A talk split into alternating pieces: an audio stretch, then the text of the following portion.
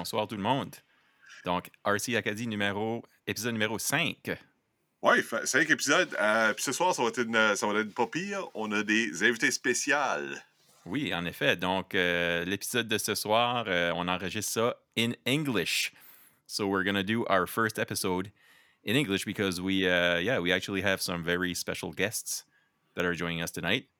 Um, so we've talked about uh, in earlier episodes about uh, about the BRX one. So we've mentioned it quite a few times. Uh, so tonight actually is the episode where we're going to talk exclusively about the BRX one. And we're not only going to talk about the BRX one between uh, Jerome and I, we have Jason Sang from Boom Racing as well as Ricky Mann from Boom Racing, uh, straight out, out of uh, Hong Kong. So they're joining us uh, tonight uh, in our recording. So uh, good morning, I guess, to you guys. Thanks for having us. Thanks for having us. Yes, thanks so much for joining us. So, um, I guess uh, let's let's get right into it. Um, who is Boom Racing? Well, Boom Racing started as an in-house brand of Asiatees, and it started about six, seven years ago. And at first, we started Boom Racing because we we were able to find a lot of the suppliers uh, providing products for us, and they didn't necessarily have a brand.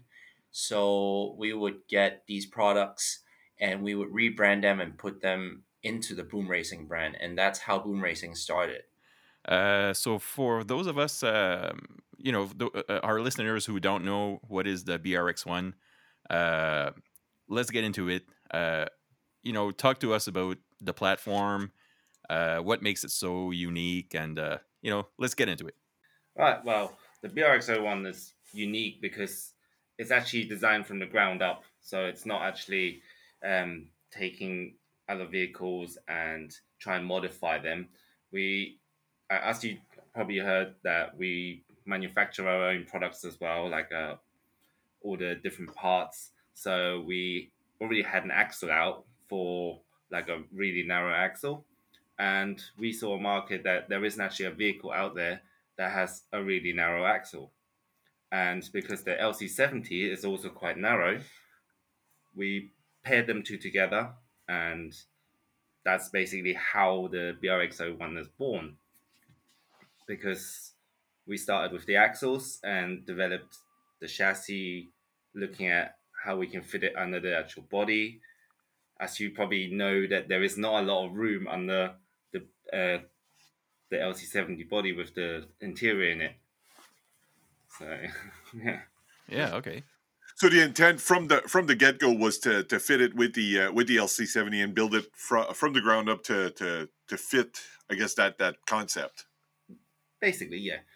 Well, we we looked at a lot of different bodies that were out there, and we we had quite a good relationship with Killer Body and the LC like the body that they produced. So we were quite happy to work with them to develop this body. I mean, the chassis for this body. Fantastic. And actually, uh, if we uh, if we go back for for a bit, a little bit, so yeah, Asia you guys uh, had uh, you know boom racing.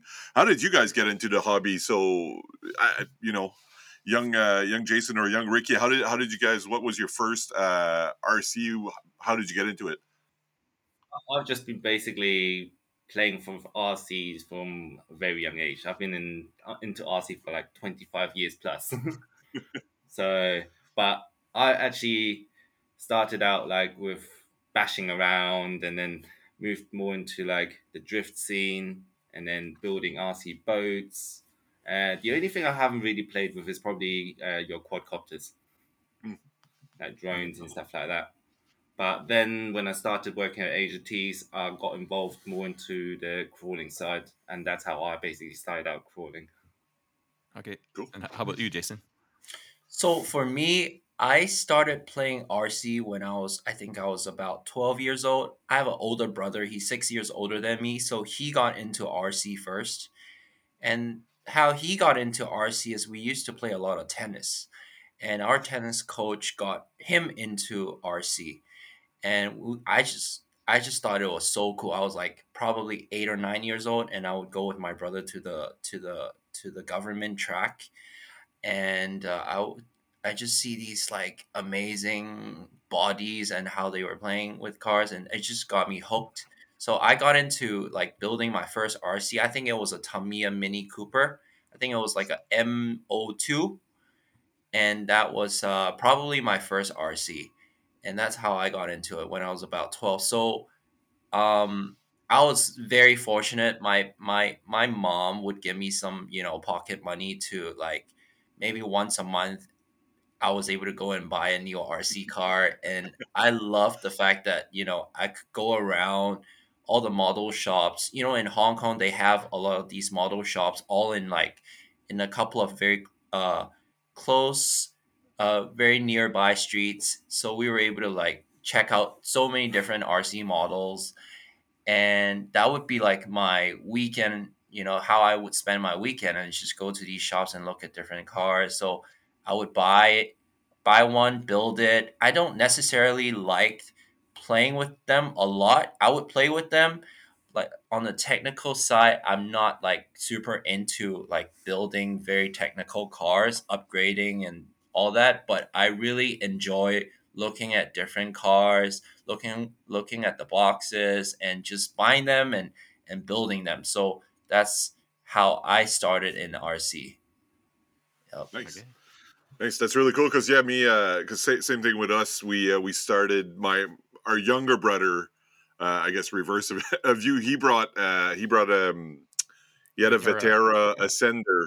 Uh, when he he got when uh, when we were all home, and yeah, we played with that Vaterra Ascender pretty much the entire afternoon, just running it around in circle in circle. It was amazing. So yeah, it's pretty cool to to, to see that uh, that you know families uh, bringing uh, on an eight foot eight foot high uh, snowbank. I remember that it was around Easter.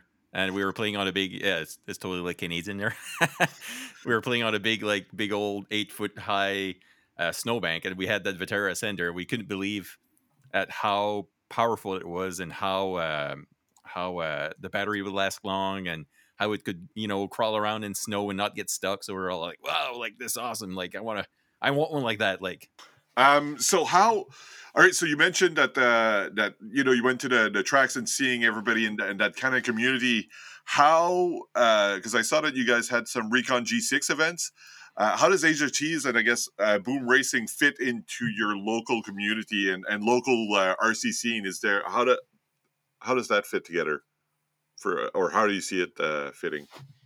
So we ran two Recon G6 in Hong Kong.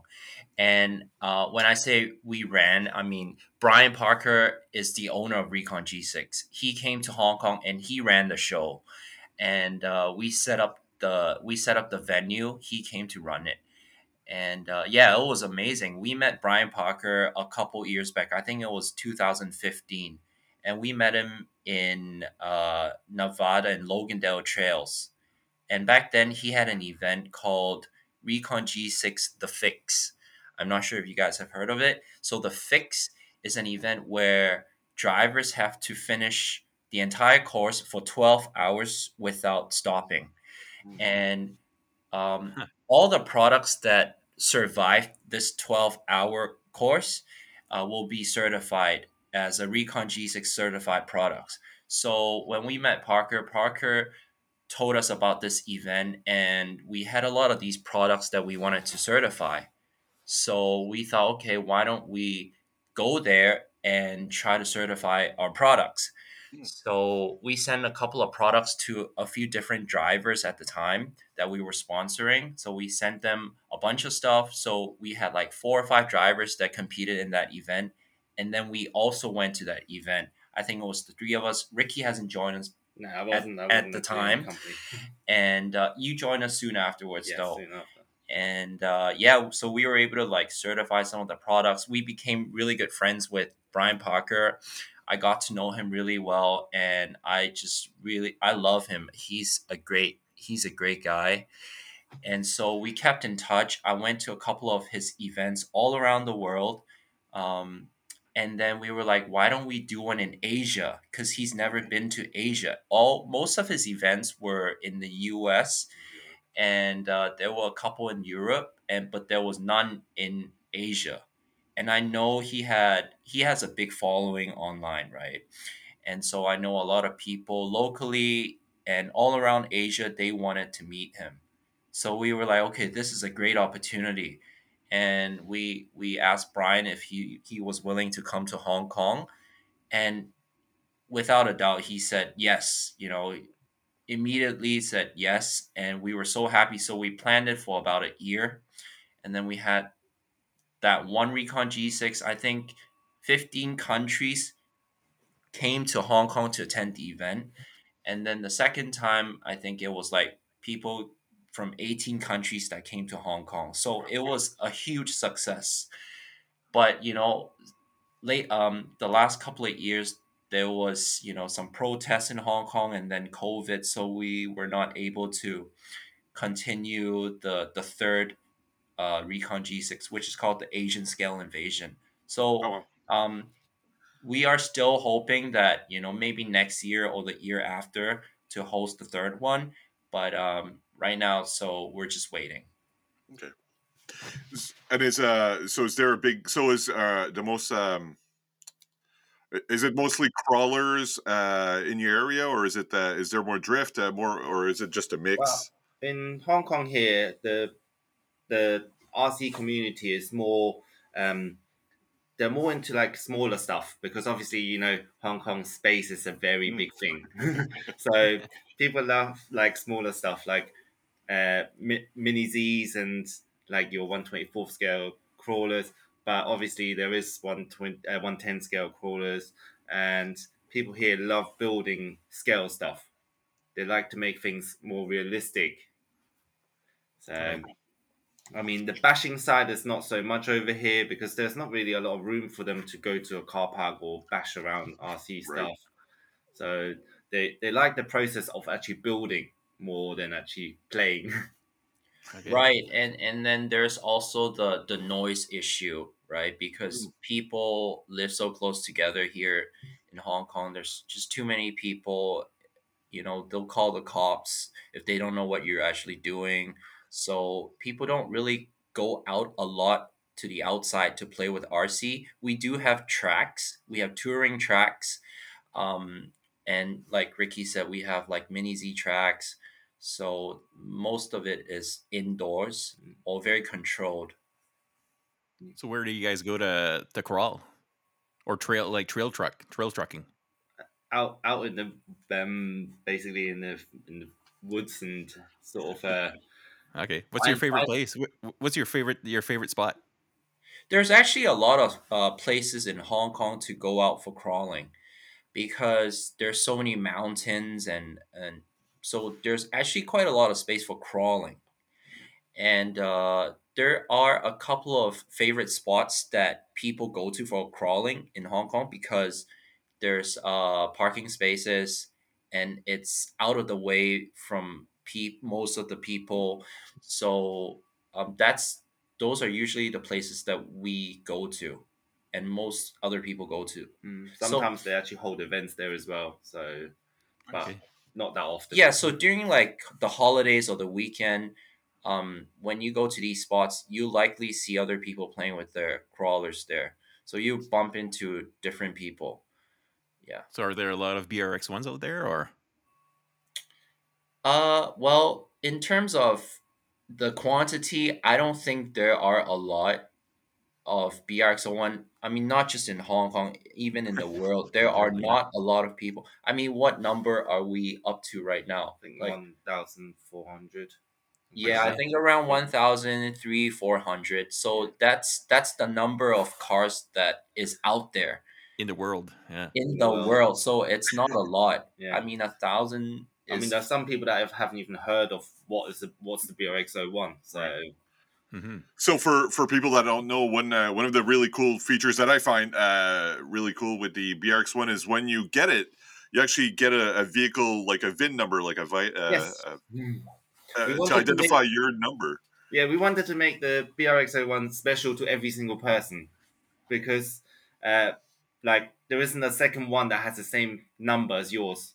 So that that it also gives you a talking point with like if you meet somebody with a BRX01, you can ask them, "Oh, what number is yours?" So it's it's, it's like a small community. Yeah, and the and the sorry, the big word here is scale, right? Scale crawling. And if you think of scale, what's in a one-to-one vehicle that you know you can put into a one to ten vehicle? One of the things is a VIN number because all one-to-one vehicles have a VIN number. So why don't we have the same system for an RC car? Yeah. And uh, yeah, it just made a lot of sense to us. Yeah. So let's uh so Jerome, let's fanboy a little bit here. Let's let's talk about like our our experience. Like when you open the box, like one of the things that I found like so unique with uh opening a BRX1 kit is the packaging is so immaculate. Like everything is just packaged to perfection. Everything is like uh, I feel like those uh like the foam insert that's in the box is all like laser cut to perfection because everything just fits in there so nicely.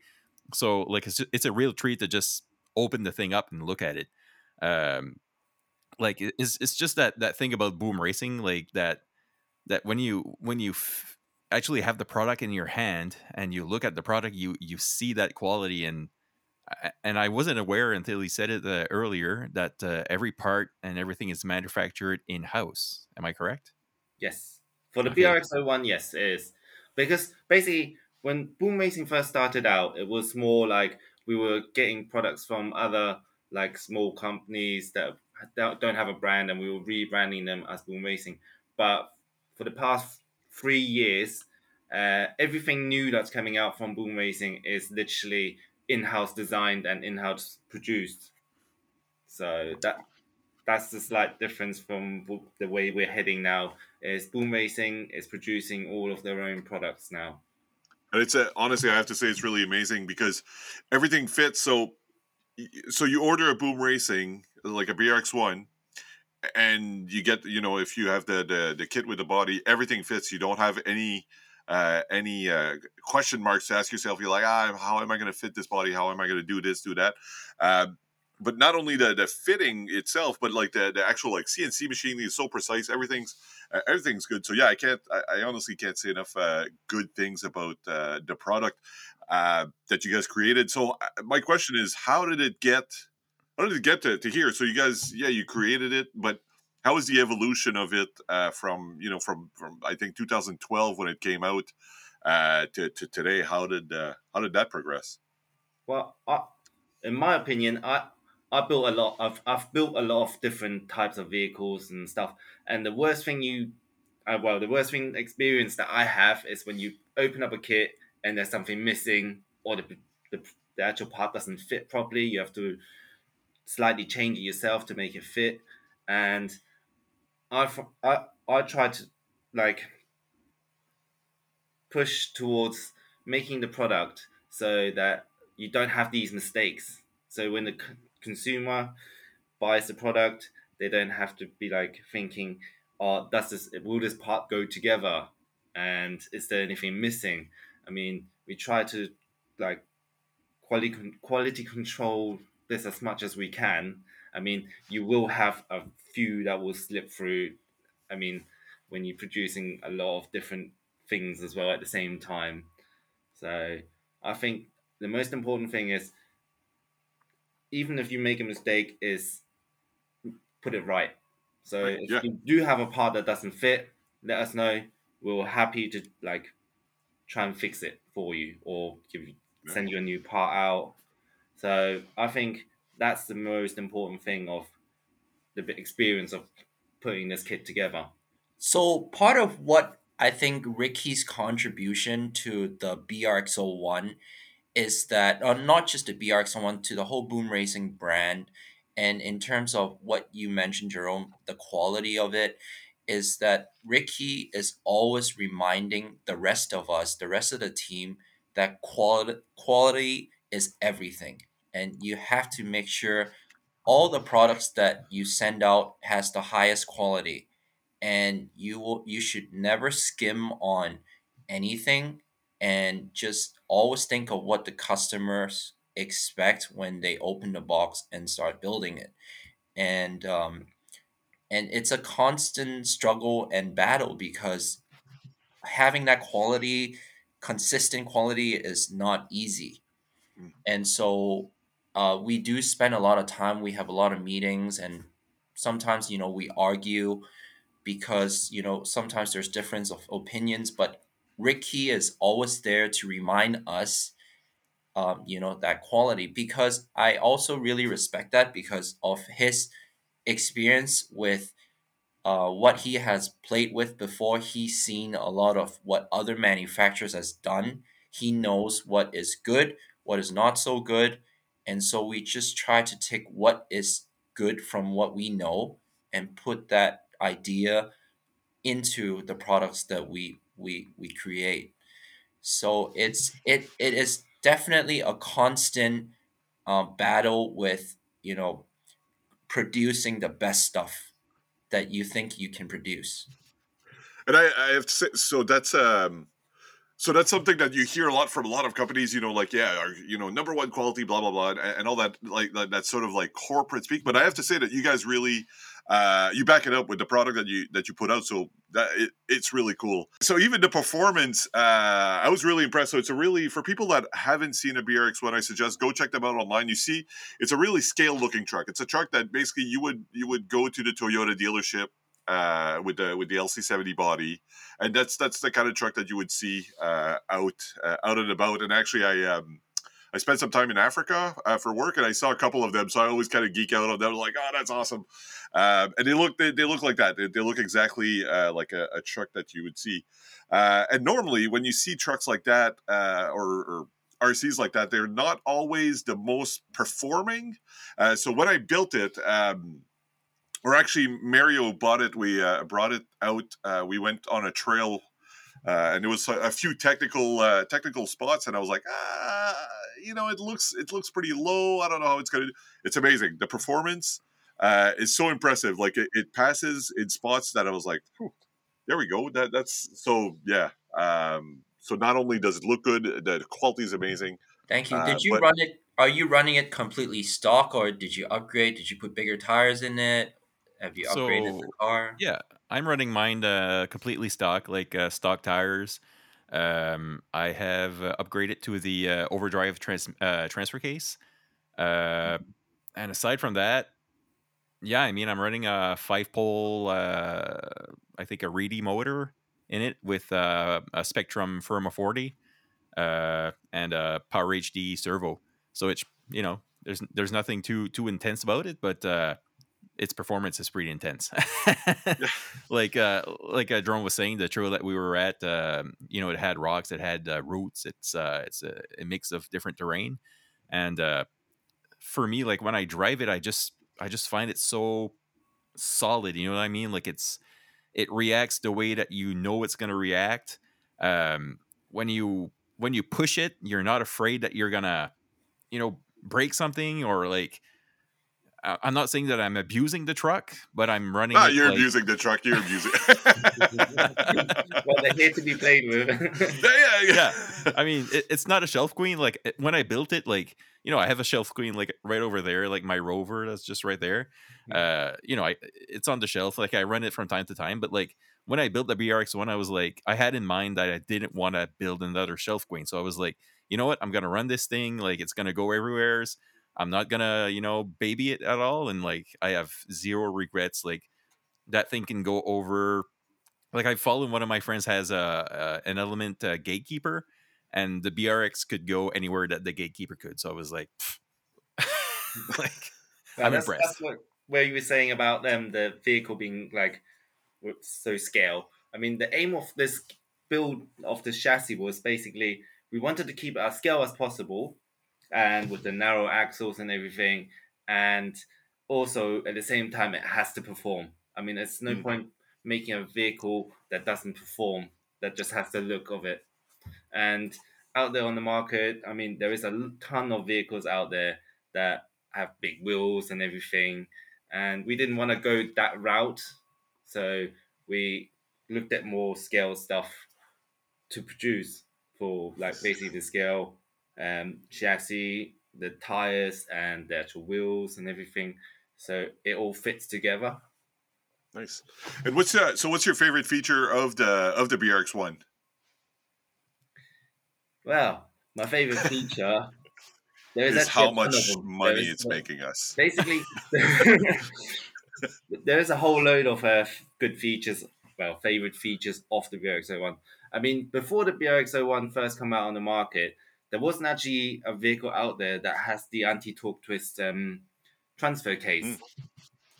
so that that is a lot that is one of the main features of the brx01 that a lot of people overlook as well Mm.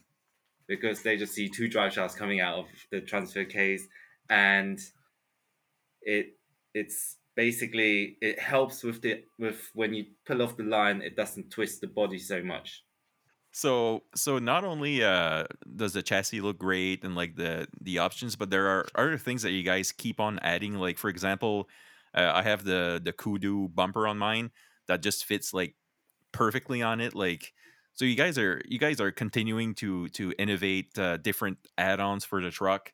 Um, what else do you have uh, coming for us? well uh, well there there will be actually a limited edition coming out for the brx01 Oh, Nice. and that Yes. is a very very limited amount literally there will Nice. be only 130 in the world Oh, wow. nice.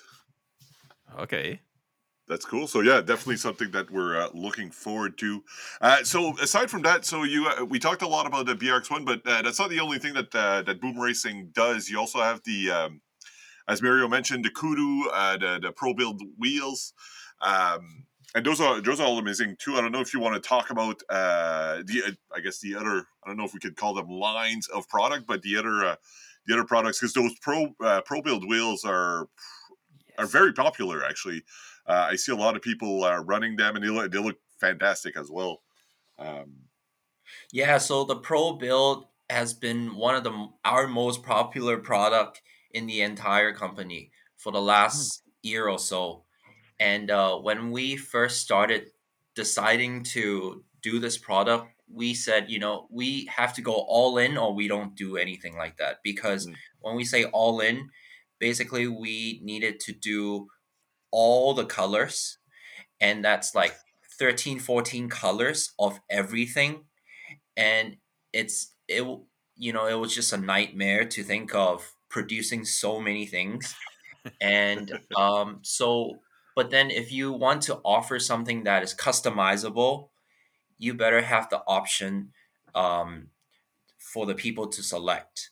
So we knew it was a little bit of a gamble when we decided to do it like that.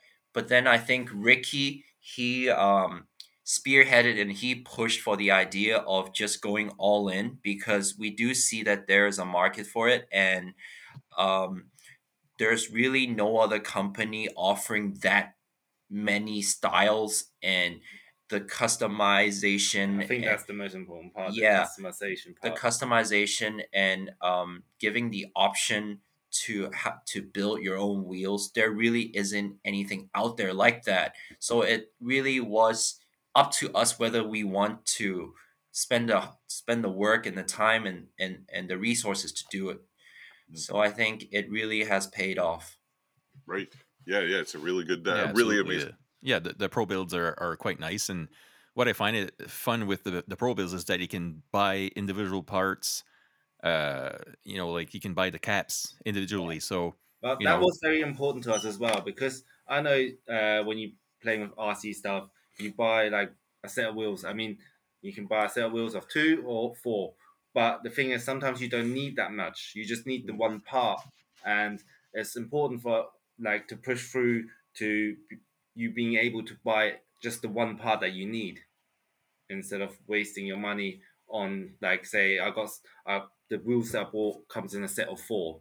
I can't buy them in like a single single wheel. So yeah, otherwise, absolutely. if you break a wheel, you have to buy all four again. Yeah. And I talk about the colors.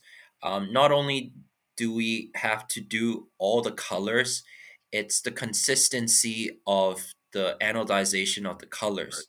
Because you when you get a set of wheels, you have four wheels and it would be horrible if all the four colors let's say blue, all the shades of blue are slightly different, and it could easily happen uh, in different batches of anodization.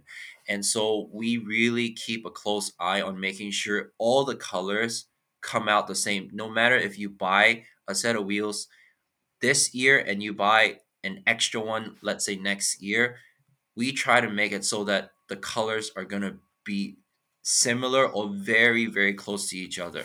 So that is also one key challenge that um, I think key success for the pro builds is that people like the colors. And we were reading feedbacks online, and I think a lot of people appreciate you know the color choices and and the shade of the color. Let's say blue color. There's so many different types of blue colors, and um, it's just by our experience we we see from our data what you know what kind of blue color do people like, and so uh, yeah. And back, back to the customization side, it's the beauty about the Pro Build wheels is you can just change the face and it'd be a completely different wheel. That's that's the Yeah, one exactly. of the main features of the Pro Build wheels. So Yeah, for example, like I'm, uh, I'm, uh, I, I've ordered actually an order last night, the, the last night for uh, for Cyber Monday, and I ordered just uh, one uh, of the SV5 uh, caps because for my Cross RC, I put the Pro Builds on it, but I wanted the spare tire in the in the rear, but I just wanted the phase because I'm gonna 3D print a beadlock so that it's not as heavy in the back Mm. but I'm just going to put that boom racing uh, face on it so that it replicates my wheels that are on my on my truck. So I'm, you know, one I'm saving money just buying that that that small faceplate, and two I'm saving on weight, and I'm you know developing my creativity in in building my own type of Yeah. mock mock beadlock, which I you know for me is a big uh, is a it's a big thing there to, to develop your creativity when you're when you're building stuff. So yeah. RCing is all about creativity. Absolutely, absolutely, and and you guys have uh, have a lot of creativity um, creativity shining through your your products. I find like all the, the the small details, like for example the you know the quick the quick release on the on the front of the of the BRX, uh, you know the rear uh, Hinge. hinge yeah exactly and even like on the muscle winch which i don't own yet uh just the button that you can press so you can pull the cord like you know just little small creative stuff that that not every company is doing is what i find you know makes you guys kind of ahead of the pack with like design and quality of builds when do you guys do something not only that it's very creative very well thought out it's that the quality is there you know the part is cnc to perfection All right, so uh, we talked about the BRX1. Uh, that begs the question what about the BRX2? Well, the BRX02 is actually in the making and will be out soon, available very soon. And you're probably going to wonder, oh, what's the BRX02 going to be like, and what body is going to be on there? I mean, as you know, Boom Racing we produce mainly uh, like chassis and things like that.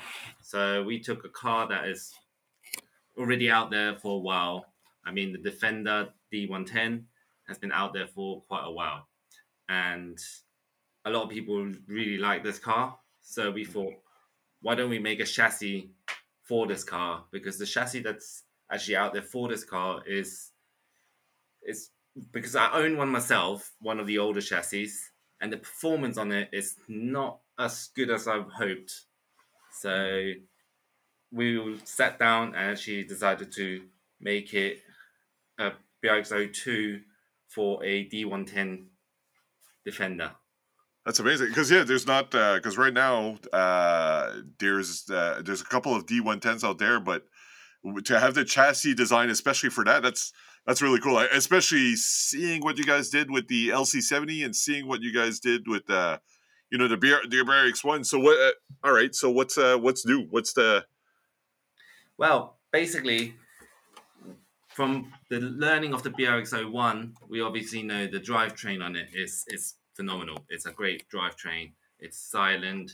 It's the first mm. speed to the second speed. There is actually a, a change difference in speed wise. I mean, there's some two speed transmissions out there that literally are not that much different in speed wise when you change from first gear to second gear. But with the BRX01, the the transfer, I mean the gearbox, it actually does have a difference, and the anti-torque twist transfer case, and the actual like how it's all centralized and everything, like a real car is. Mm. So with the O2, it is actually based on the same same sort of uh, principle, having it centralized, but Nice. Oh, it's actually running a 90 axle instead of a, a 70 axle. Okay. It's, it's slightly wider, and trying to keep the weight down. The rails are actually be changed to carbon fiber now. yes. Oh wow. So yeah, so we're trying to keep the concept quite similar to the BRX01, but it's specifically for a defender body. Nice. So taking what you learned basically from the BRX1, Yes. fix what you can, and then uh, then go with the uh, the the D110 body. That's that looks really cool because I have to say that uh, the transmission in the the BRX1 is really that's that's one of the the absolute selling point. It's it's buttery smooth. It's so good. Uh, so I yeah, I'm really happy to see the uh, the the the transmission coming uh, coming back. So yeah, that that Yeah, because Yeah. before I when well I got a uh, older uh, D110 chassis, and because the car is actually quite a heavy car anyway, because it's quite a big body and everything, and I find that it hasn't got the power to pull you out certain things. Mm. So like it hasn't got the torque to like I've tried using 80 turn motors to try and get up some steep stuff, and it's not having it. It just locks up. oh wow. So yeah, so I've tried it with well with this new BRX02, and it, it can even go up there in, in second gear. Oh wow. So That's amazing. the, the Wow. power difference is quite enormous, in my opinion. Okay, so I'm seeing uh, battery trays pushed further back. Uh, Uh, it's, it's, it's actually located in the same location as the old chassis, Okay, but the, the the reason for that is because obviously the the body's been out for quite a while, so we can't change anything on the body, and we don't want to make a chassis that you have to buy a whole new body for. So some people already have the D110 body, so all you have to do is modify a small little section on the front of the um, interior. It's literally about just um, like a small coin size, and Okay. you just have to cut that plastic bit out to clear the little bit on the on the gearbox, and you can actually use your old body on this actual chassis. Oh, So wow. people don't have to buy the bo- uh, the chassis and then a new body. okay, And obviously, another thing is, uh, some people prefer leaf spring, some people prefer four link. This chassis will be available in uh, leaf spring or four link version. Oh wow. okay. And so you guys Yeah. are going to integrate your new shocks as well. I've seen. Yes, uh, they're already on there. okay, perfect. So, Yeah. And uh, what else am I seeing there? So carbon fiber uh, ch- uh, rails. I'm seeing a different body mounting drive system. shafts. Drive shafts are different as well. Okay, yeah. And uh, different skid plate. So the skid plate is bigger than the the BRX01. Yes, because basically this is obviously a leaf spring version, and when you got leaf springs, you because the D110 is quite long, so um, you have a big section in the middle that hasn't got anything, and we don't want anything getting caught up in it. So, and yeah, so we don't want it getting caught up, so we made the skid plate rather big to try to get like get away with the getting caught. Okay. And another feature that people loved about the BRX01 was the quick release system. And if you ever owned a Defender, to change the battery or anything, you had to remove four screws on the side because it was These- bolted on. Yes. Like there's four screws on the side. Yeah. That you have to remove to being being able to take your body off. So we thought we don't want that. We like the quick release system. So we d- dev- designed the actual D110 body and uh, the chassis with a quick release system. Where you literally just pull two tabs and Okay, you're yeah. off. Oh, nice. So So it's attached to the body, and it you It's actually kind attached of to a the body. spring. Okay, spring loaded that you Yeah. push from both side to side. Okay, yeah. Wow, Oh, nice. nice. So is that aluminum or is that uh, Delrin? uh, what there's, there's Aluminum. yeah, everything's aluminum on it. Okay, Oh, okay, nice. Yeah, even the quick release system is all quick release aluminum. Yeah. okay, nice. So that's going to be for the 300. I guess the wheelbase will be 334. Yes, the wheelbase is Okay. 334. Okay, nice, nice, nice. But obviously- That's amazing. You also get a difference in uh, tire setup for a leaf spring and a four link version because uh, we wanted to be like for people to be able to choose if they want to go leaf spring or four link. And for four link, you're looking more into like an aggressive performance. People that usually tend to go for a leaf spring version is that rather would want to build an older version uh, defender. Hmm. Yeah. Nice. there's a Nice. So again, it, it's pretty cool to see. uh, Same things. I guess same sort of philosophy that goes into thinking. You know, details and, and really inten- uh, intentionally going through the thought. uh, You know, the thought process of you know how how what do people want and how are are they going to use it and, and things like that. So that's uh, yeah, that's going to be. I'm very excited about this actually. Me too. Yeah, that, Thanks that so was much for the whole point of uh, well, learning from the BRX01 what people liked about the BRX01 and incorporating it back into obviously the BRX02. So Nice. that's that's basically our thought process and obviously trying to make it new and exciting again for people to build a defender. Yeah, Yeah, nice. absolutely. Nice. That's fa- yeah, because uh, I mean, until now, the options for defender, I think, yeah, it was the the Team Raffee. Uh, I guess you guys had a yeah, you guys had a body uh, for boom racing. Well, Uh, the then team- I guess it's, it's still using the Team Raffee um, actual body. okay, yeah, yeah, okay, Okay. nice. same body, but it's just because obviously we we are more of manufacturing of aluminum parts and upgrade parts, chassis and things like that. So that's the side that we look into more. Nice, perfect. Nice. I think one of the cool things too about uh, I think boom racing and hearing you guys talk is really the intentionality. I'm not sure if I just made a, a word, but it seems like everything uh, is intentional. So it's not, hey, yeah, let's make a bumper and you know whatever, we'll sell it and and we'll see how it works. But it feel it feels like there's a lot of forethought that goes into it and a lot of forethoughts, uh, a lot of details that all add up to make a really cool product. Um, I guess I have a I have one last question uh, in line with your online uh, online presence. Uh, presence. So when I open my box, uh, it says uh, "Enjoy being a badass." Why should I enjoy being a badass? So enjoy being a badass for us. I mean, it's like just do it, like for Nike. So it's our slogan. um, I mean, we're in the business of creating fun. So you gotta enjoy what you're doing. And we feel like the products that we produce are pretty badass. I mean, it's up for your own interpretation what that actually means. Enjoy being a badass, right? And uh, it's something that stuck so we started using it and people like it people think it's cool and uh, yeah that kind of represents what we're doing here too because we think we feel like our products are pretty badass Yeah. so so yeah Yeah. Finally, where uh, where can we find you guys uh, online? Uh, well, for me, I think the easiest way is to connect with me on the BRX01 um, fan page. I'm always on there.